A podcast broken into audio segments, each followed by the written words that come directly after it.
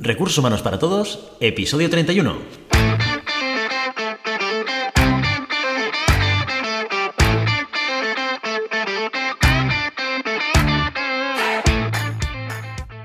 Bienvenida y bienvenido a Recursos Humanos para Todos, tu podcast semanal sobre recursos humanos. Podcast que podrás encontrar en iVoox, Spotify y iTunes y en nuestra página web www.sdhumancapital.com, donde también encontrarás más contenido en nuestro blog e información sobre nuestros servicios.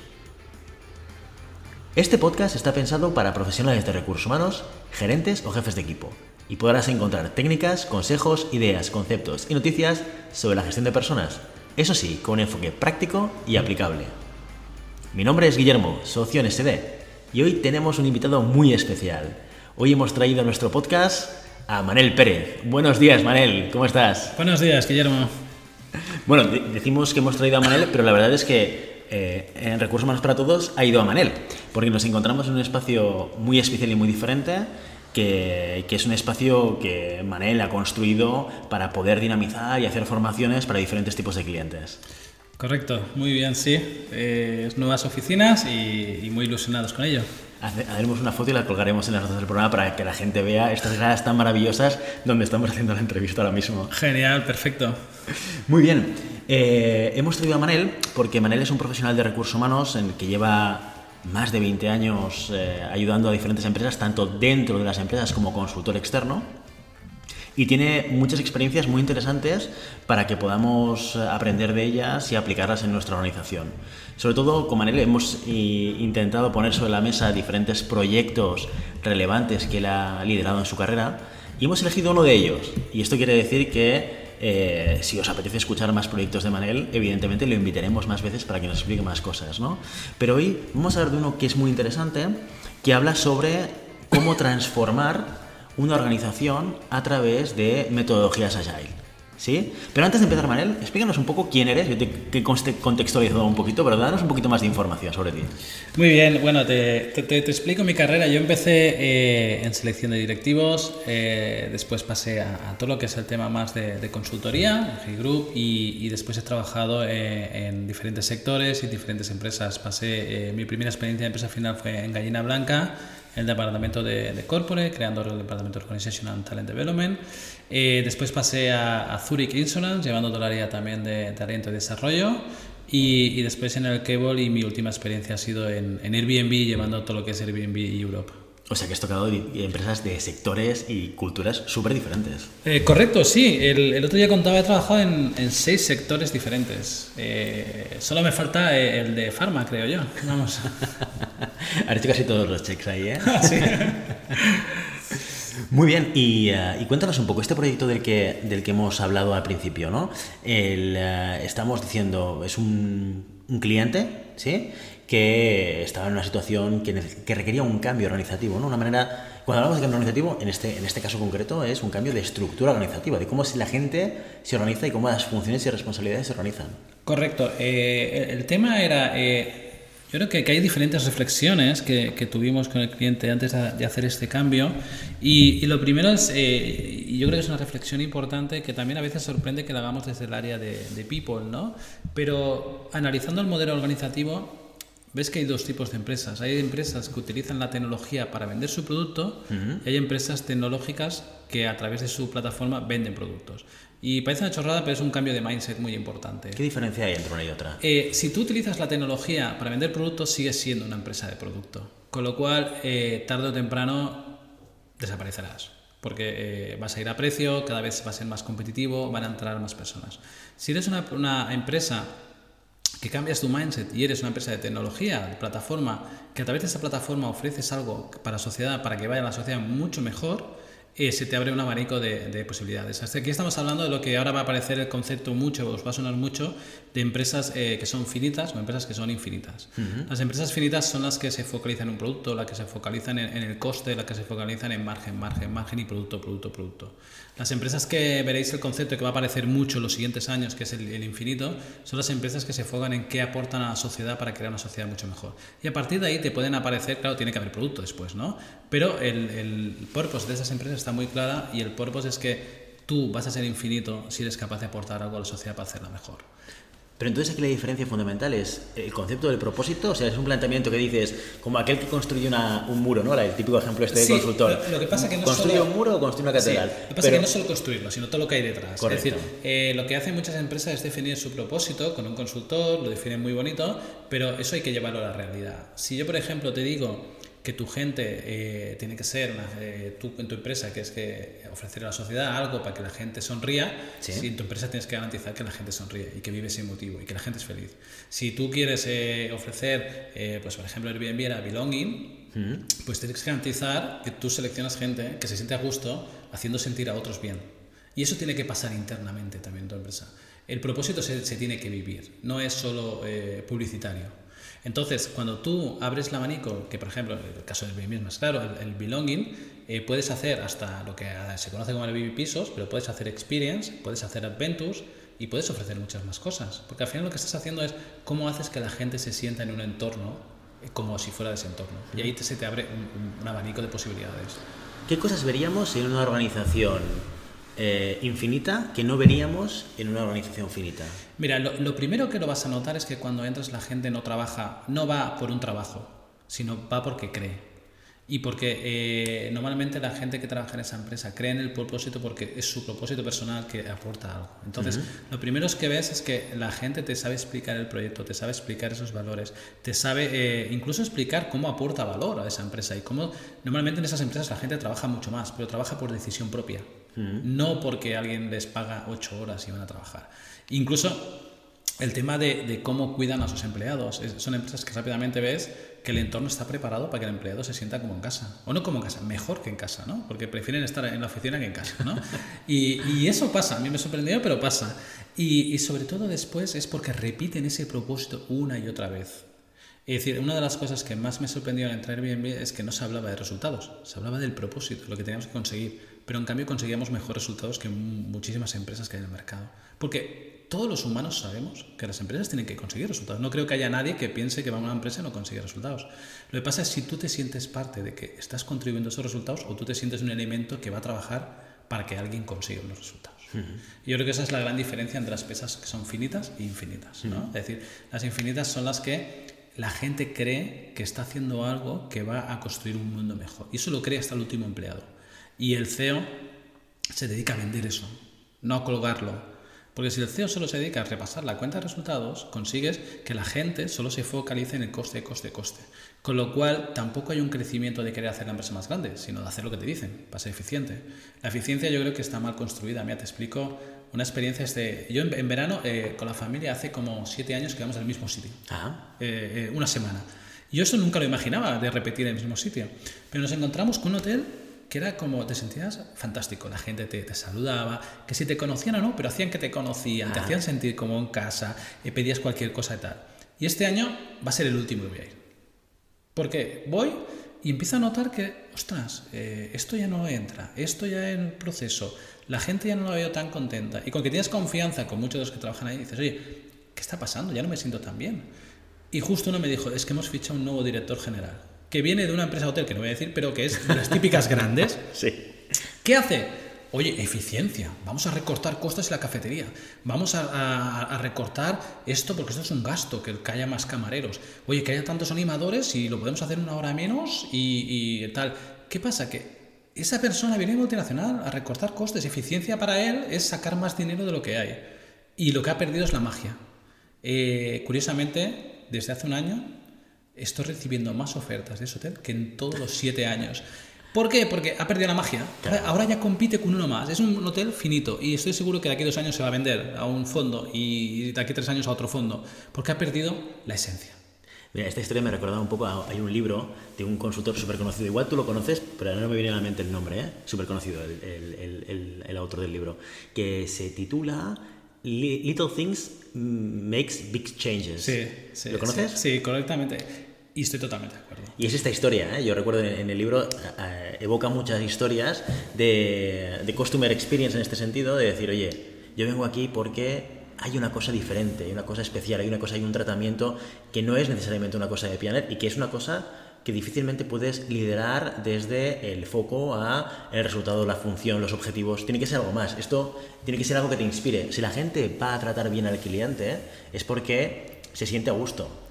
Esto es, esto es, es y, la clave, ¿no? y después, eh, Guillermo, yo, yo, yo creo que todas las empresas que, que, hay nacen con un propósito, con el propietario, de eh, contribuir con algo, ¿no? Eh, yo en todas las empresas que he estado siempre he rascado la historia y, y siempre hay eso.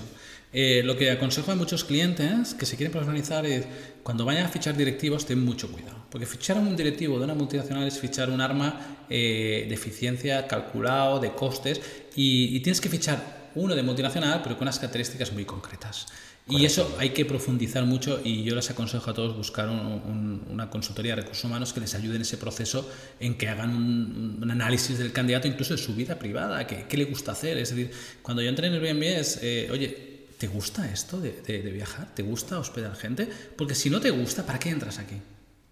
Eh, no, eh, que, que, es difícil, pero eh, en, en, caso de directivos yo he visto muchas empresas que se han cargado la esencia y entonces miran la cuenta de resultados, cada el seguimiento de EBITDA y curiosamente si miráis muchas de estas empresas van a peor.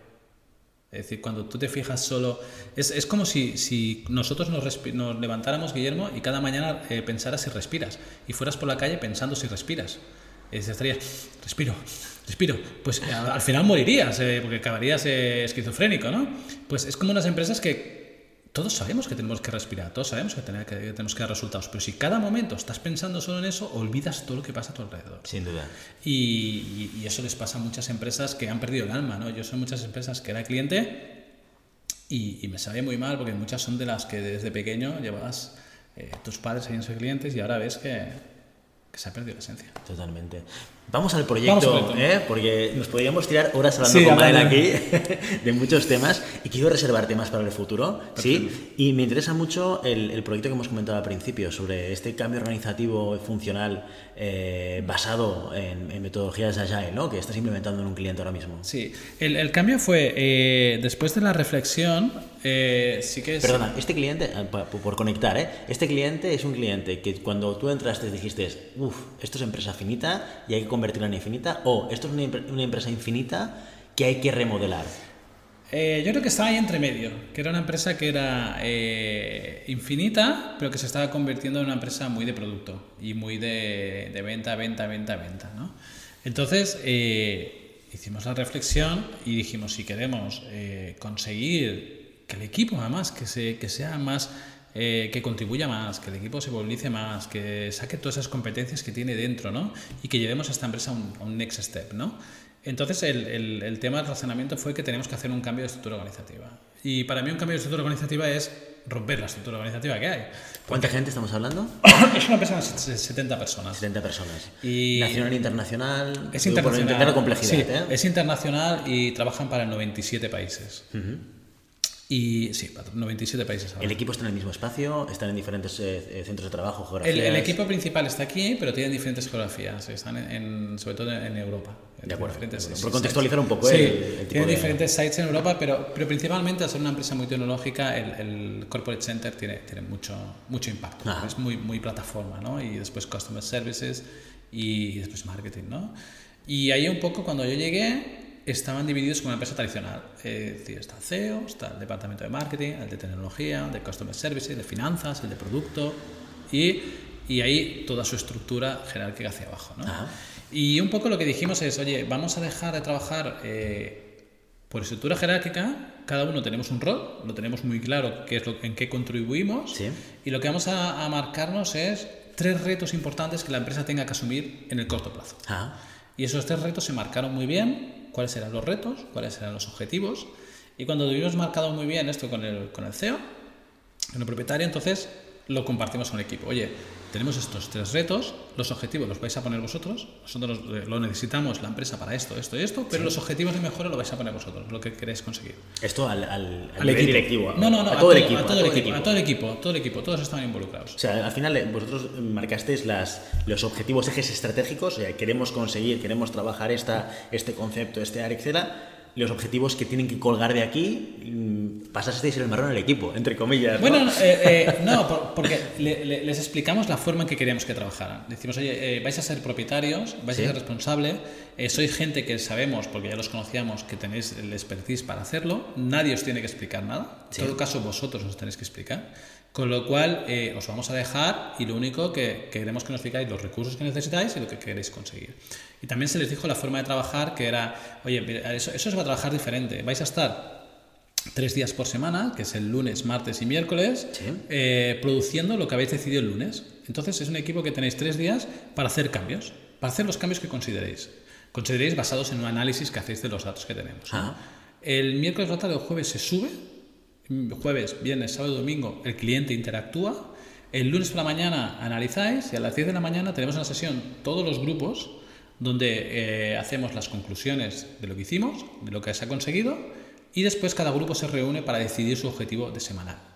Y así van trabajando porque es el- el- el- el efecto es de aprender, testear, analizar y otra vez. Ah. Entonces es el learning by doing, ¿no? De decir, oye, y Bueno, esto es agile, esto es muy agile, esto es el hacer iteraciones cortas ¿no? de trabajo en la cual tú implementas, eh, ves resultado y luego mejoras, ¿no? Correcto, ahí, ahí hemos subido de decirle agile porque parece que agile es la palabra más marketingiana, parece que todo tiene que ser agile y le hemos dicho que es eh, una forma de trabajo ba- basada en que, oye, si tienes gente buena, dales el reto, dales el poder y haz que pasen las cosas muy rápido. Hoy en día, en el mundo con gente joven, y no tan joven, porque yo he visto gente que, que no es tan joven eh, cuando hablamos de Como joven- nosotros. Como nosotros, yo hablo de 25 años, que, que cuando les das la oportunidad de trabajar así, lo disfrutan. Parece que solo los de 25 años puedan.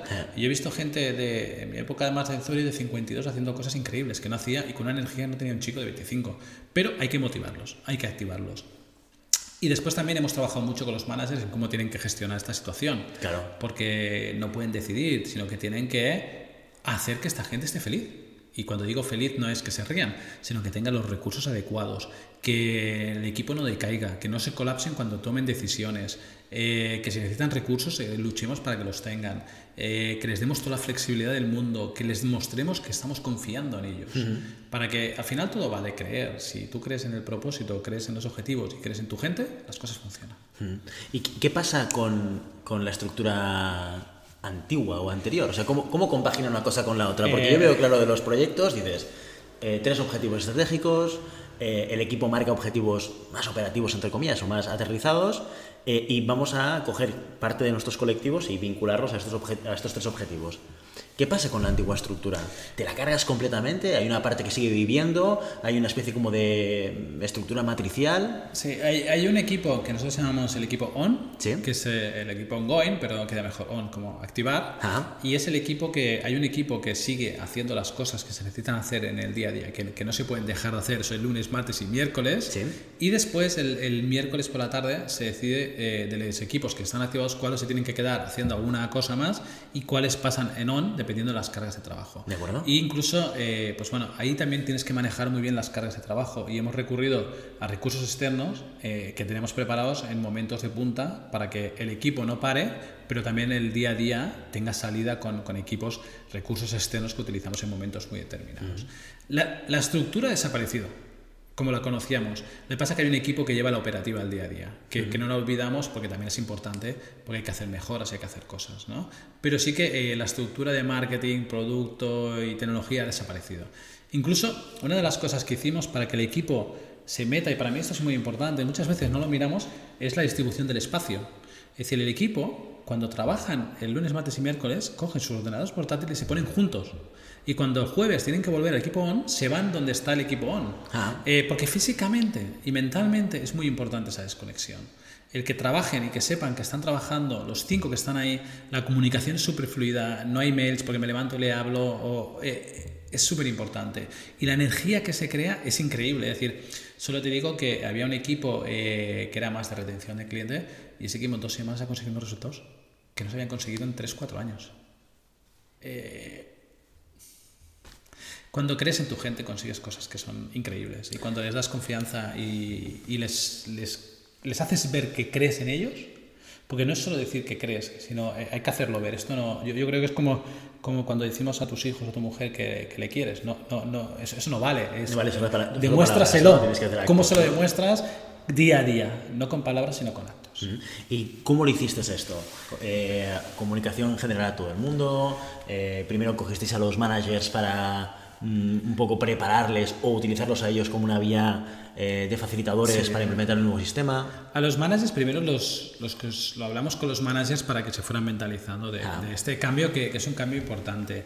Pero rápidamente pasamos a comunicarlo a todo el equipo eh, y la comunicación es muy importante. ¿Cómo se lo explicas? El objetivo, que esto va de confianza, que va en que consigamos cosas, el propósito de la empresa, que, que si la empresa tiene un propósito, estamos luchando para que nuestro cliente le llegue ese propósito.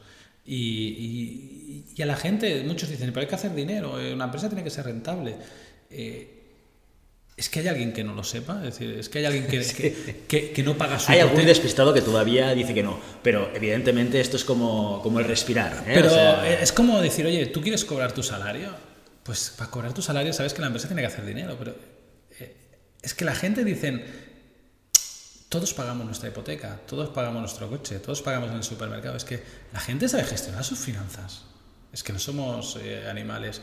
La gente tira su vida adelante. ¿Cómo no vas a saber que, que la empresa tiene que aportar resultados? Es que a veces eh, lo, que pasa que es también cómo los tratamos. ¿no? Eh, yo siempre decía que si el tópico este muy, que si das cacahuetes tendrás monos. Eh, entonces, si tú los tratas como, como gente que no es capaz, tendrás gente que no es capaz. Si tú los tratas como gente que son robots y tienen que repetir, es lo que van a hacer. Pero si tú los tratas como gente que pueden dar mucho más de sí, os aseguro que hay gente que os vais a sorprender con, el, con lo que hacen. Totalmente, totalmente. ¿Qué barreras te has encontrado, si te has encontrado alguna, en estos primeros pasos de implementación de la Mira, el- la principal barrera, curiosamente, es el management. Porque eh, les da mucho miedo, ven que creen que van a perder poder cuando lo que no saben es que están ganando poder, pero las sensaciones de pérdida de control, de que no serán capaces sin mí, porque al final hay, hay una relación de que si lo hacen sin mí, ¿para qué serviré yo? El bueno, esto es un poco miedo al cambio, ¿no? Y miedo a una, una estructura completamente incierta para ellos. Y sobre todo que en unas culturas donde no hemos invertido en que los managers también se empoderen, se sienten con miedo. Porque si hemos convertido en una estructura jerárquica donde el manager dice y los otros obedecen, cuando se rompe eso, ¿qué voy a hacer? Porque claro, si yo no mando, ¿cómo gestiono? Entonces hay que enseñarles otra forma de, de- de gestionar, ¿no? Es decir, el manager, la gente no está al servicio del manager, es el manager que está al servicio de la gente. Entonces, si tú eres una persona que eres manager es porque te gusta servir a los otros, te gusta hacer cosas por los otros. Y, y eso no quiere decir que no seas eh, duro, tough, con los objetivos, todo lo contrario. Si quieres servir a los otros, les tienes que llevar a sacar todas sus competencias, a llevarles a, sacar el máximo, a trabajar eh, en, su, en su máximo que ellos decidan, ¿no? Pero normalmente mi experiencia es que cuando tú le das poder a la gente, la gente trabaja mucho más que cuando los tienes como robots. Entonces el manager tiene que ser el que tiene esas conversaciones. Cuando uno está mal, tiene que estar atento, tiene que saber por, por qué está mal, tiene que ayudarlo. Cuando uno está bien, le tiene que saber llevar al siguiente este step. Cuando tiene que saber qué pasa en el mercado, actualizarse de todo, qué le puede aportar el equipo él de conocimiento, eh, suyo o externo de otros. Claro, el manager tiene que hacer unas funciones para que ese equipo vaya al 300%. Pero no los hemos educado para eso, con lo cual otro trabajo es trabajar con los managers más que con los equipos. Los equipos mm, al poco tiempo se ponen como pilas, ¿no? Y hay poco que hacer, más que intentar que no los rompan. ¿Y en qué punto estáis ahora de este proyecto?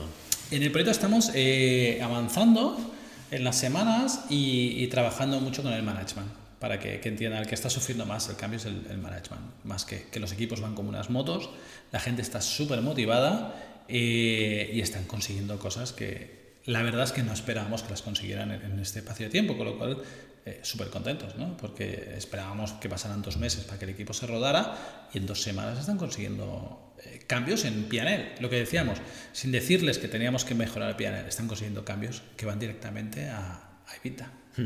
Muy bien. Oye, Manel, pues entonces no- nos, eh, nos invitarás otra vez a este espacio a explicarnos el evolutivo de este proyecto, que, que es muy interesante, sobre todo ver el- cómo impacta en el medio y largo plazo en, eh, en resultados, ¿no? Eh, y te volveremos a invitar a Recursos Humanos para Todos. Perfecto, genial. Yo estaré encantado de venir a explicaros en más tiempo cómo ha evolucionado y, y lo que se ha conseguido, e incluso ya podremos decir la empresa para que veáis los resultados que va consiguiendo.